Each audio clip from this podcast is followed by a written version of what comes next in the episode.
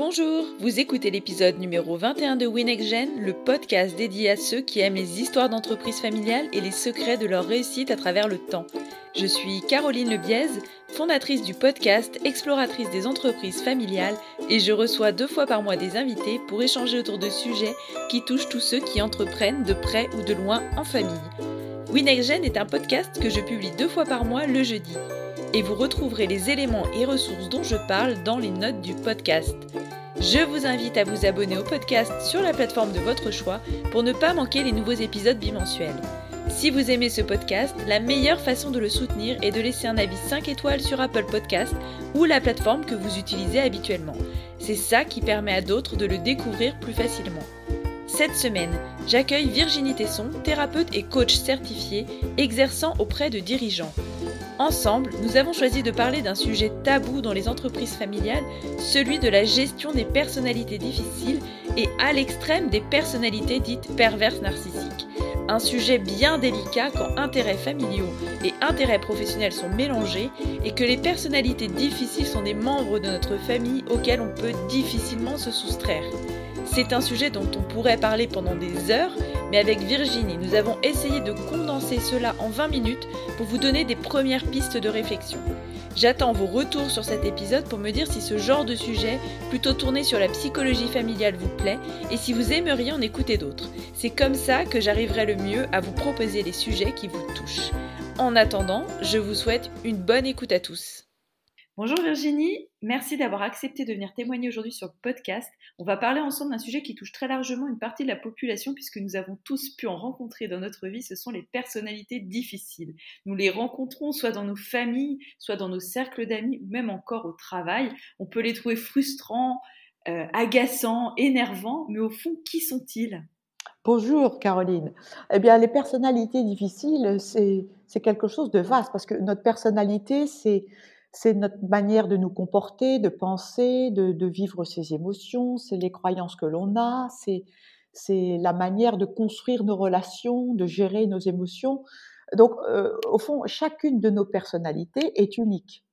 Et ce qui fait qu'elle est difficile, c'est sans doute quand euh, elle, est, elle a un côté récurrent, elle a un côté figé, rigide, ancré, qui fait que, cette manière de se comporter, d'agir ou de penser euh, est inadaptée au contexte de la situation. Alors, qu'est-ce qui fait qu'on trouve une personne difficile à notre endroit? Bah, je, pense qu'il y a plusieurs euh, éléments qui peuvent contribuer à ça. Euh, on peut être soi-même en difficulté ponctuellement avec une personne. Ça ne veut pas pour autant dire que cette personne a une personnalité difficile. déjà, on ne on ne choisit pas d'avoir une personnalité difficile, mais elle va se construire peu à peu, euh, très souvent dès l'enfance et, à l'adolescence, jusqu'à l'adolescence, euh, en fonction de son expérience de vie. Il y a probablement aussi un, côté génétique. Euh, et puis, il y a des blessures qui, peuvent être vécues dans l'enfance et qui vont faire en sorte que, la personne va s'appuyer, se construire avec des blessures. Et en fonction des blessures que la personne aura, euh, elle va euh, réagir d'une manière unique et dans certains cas avec une personnalité difficile.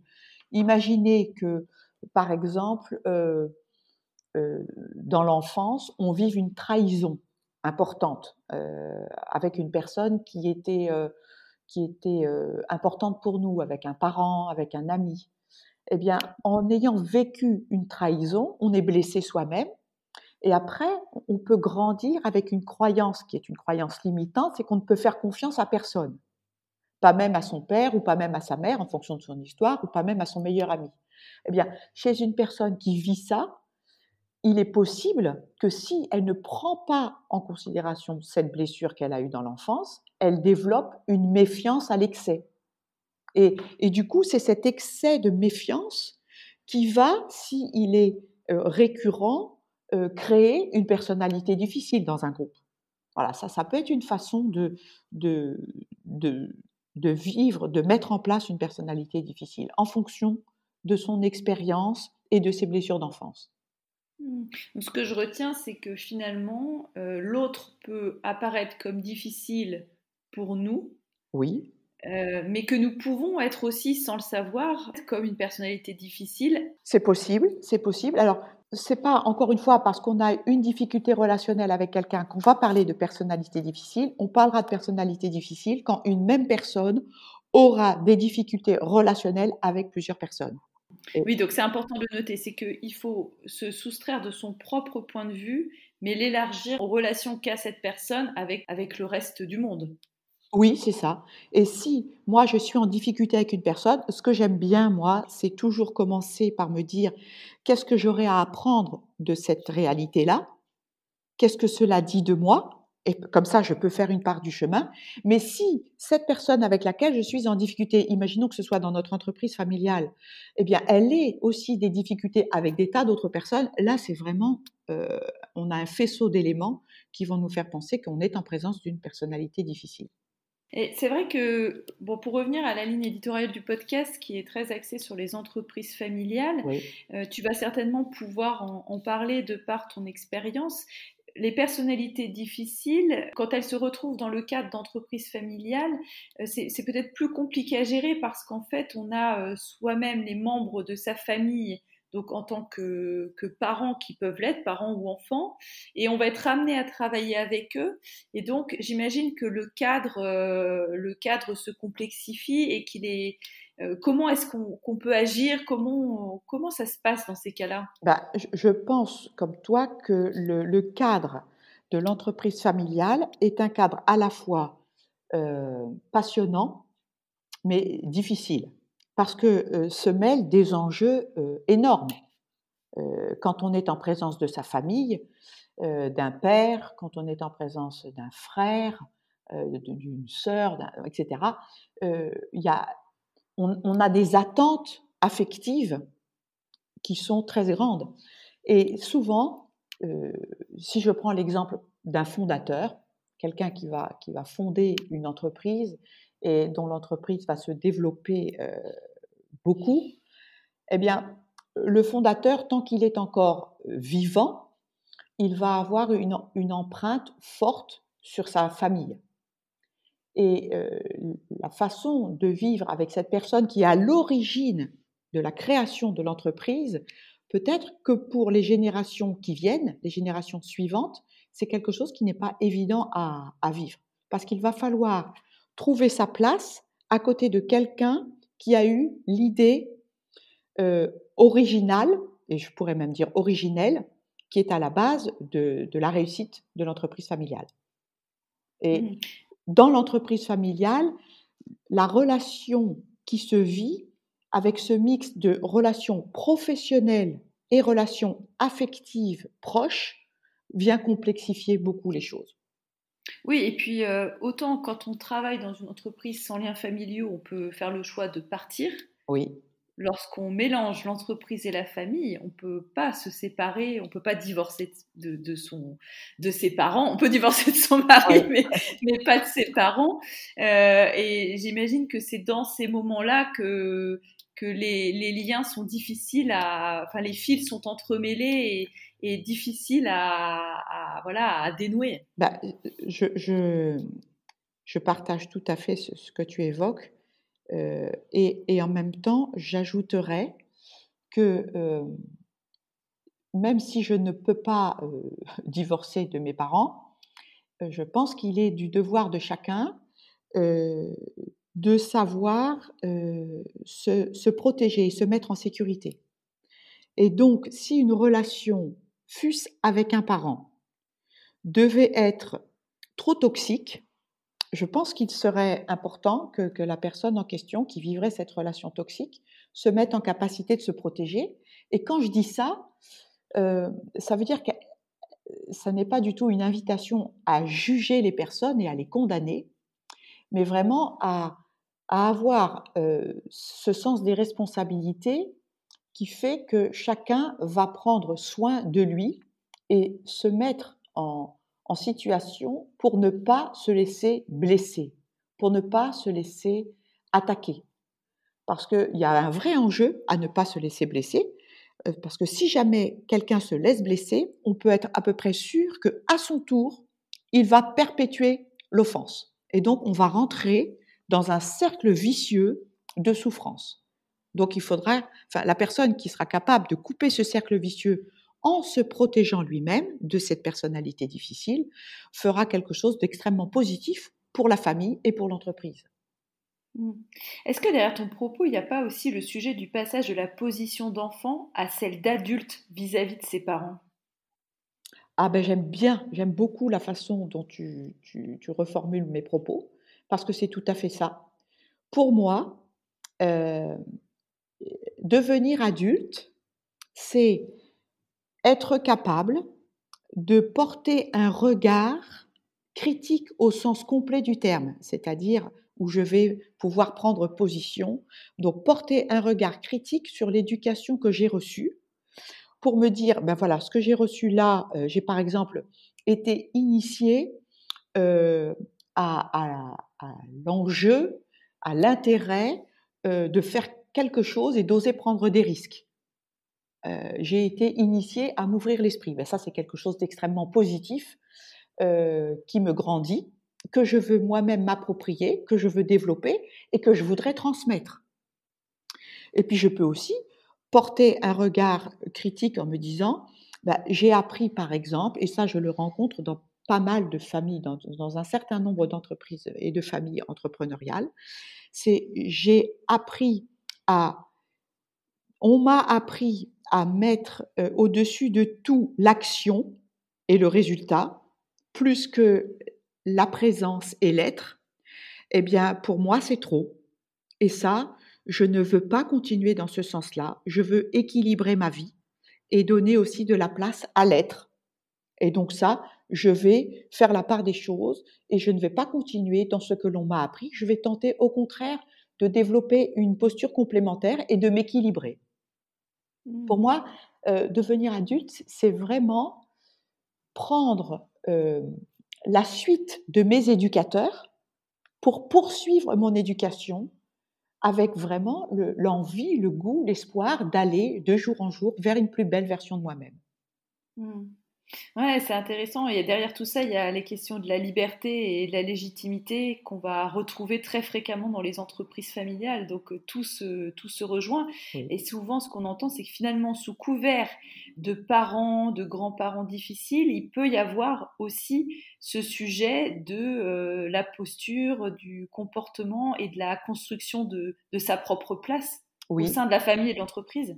Et je pense que ça, c'est vraiment la part de chacun de nous et donc de chacun, chacune de ces personnes euh, de xème génération d'entrepreneurs familiaux, c'est vraiment le rôle de chacun de se dire, mais moi, quelle est ma place? Alors, moi, je le dirais en d'autres termes, je dirais, quelle est ma mission de vie?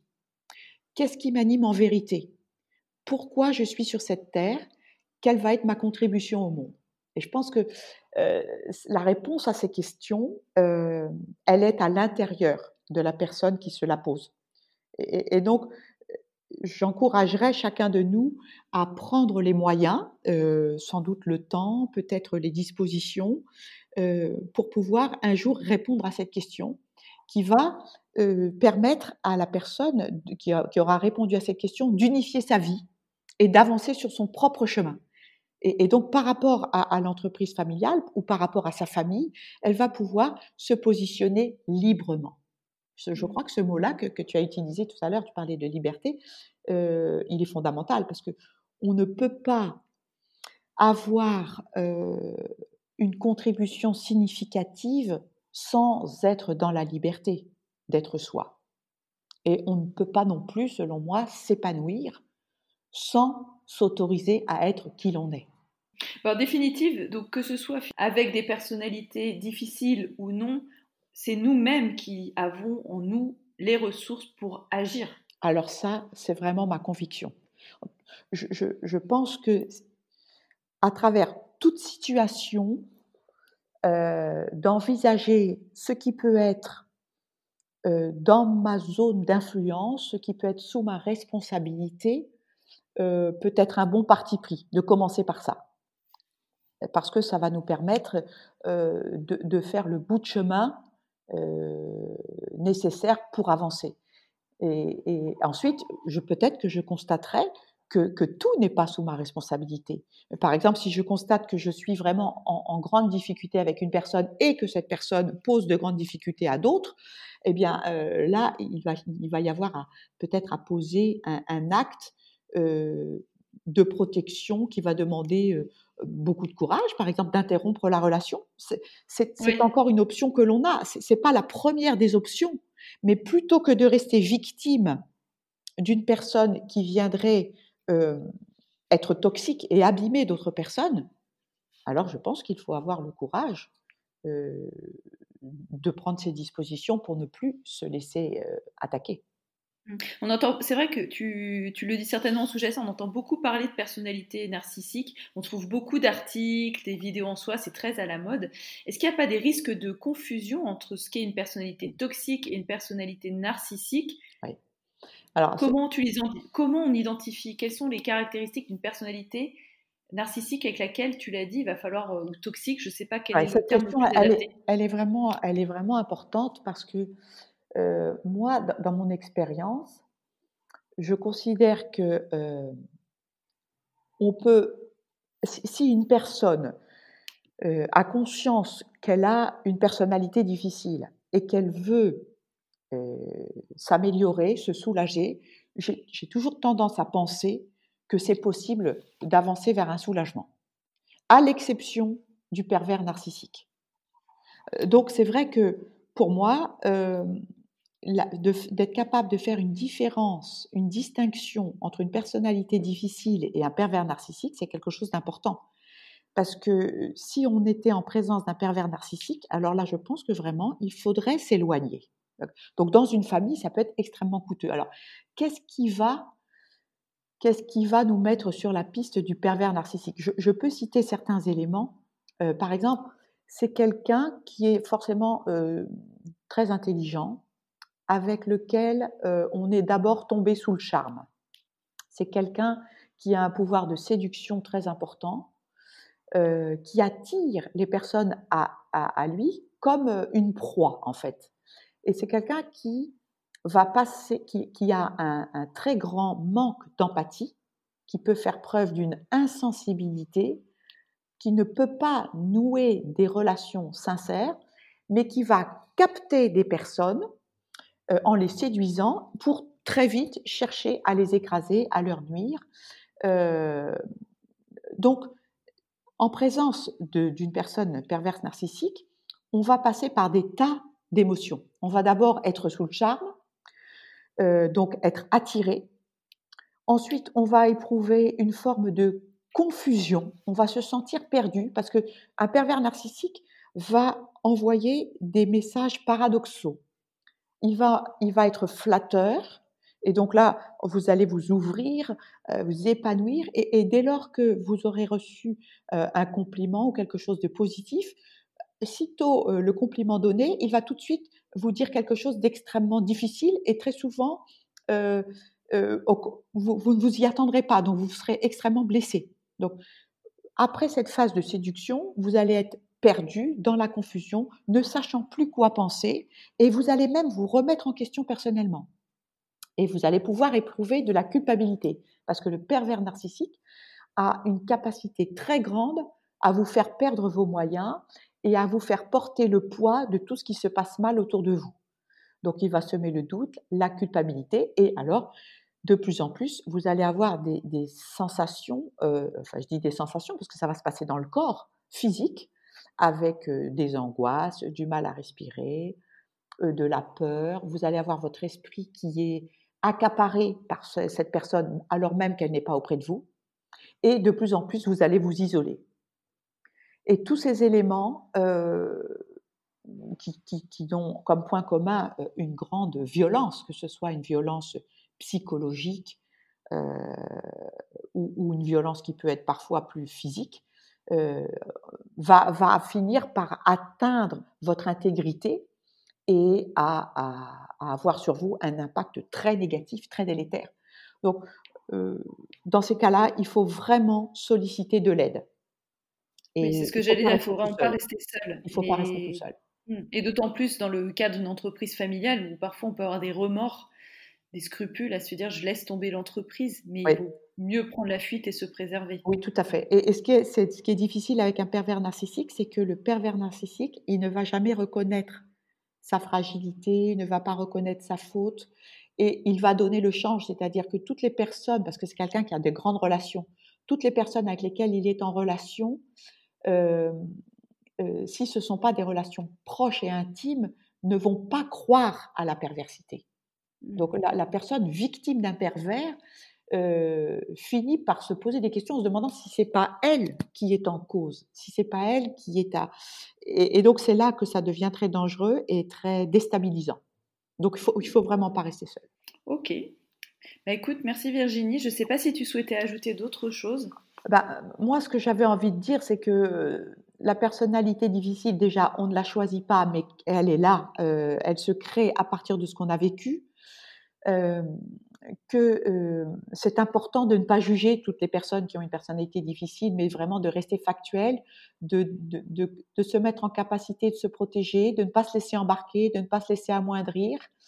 et puis peut-être aussi de se dire, ben, à travers cette difficulté que je rencontre, avec cette personne, qu'est-ce que je pourrais apprendre pour moi-même cheminer, continuer mon cheminement vers une plus belle version de moi. Et je pense que ben, du coup, cette souffrance vécue ne serait pas vaine, et, mais qu'elle permettrait au contraire de, de voir advenir des jours meilleurs.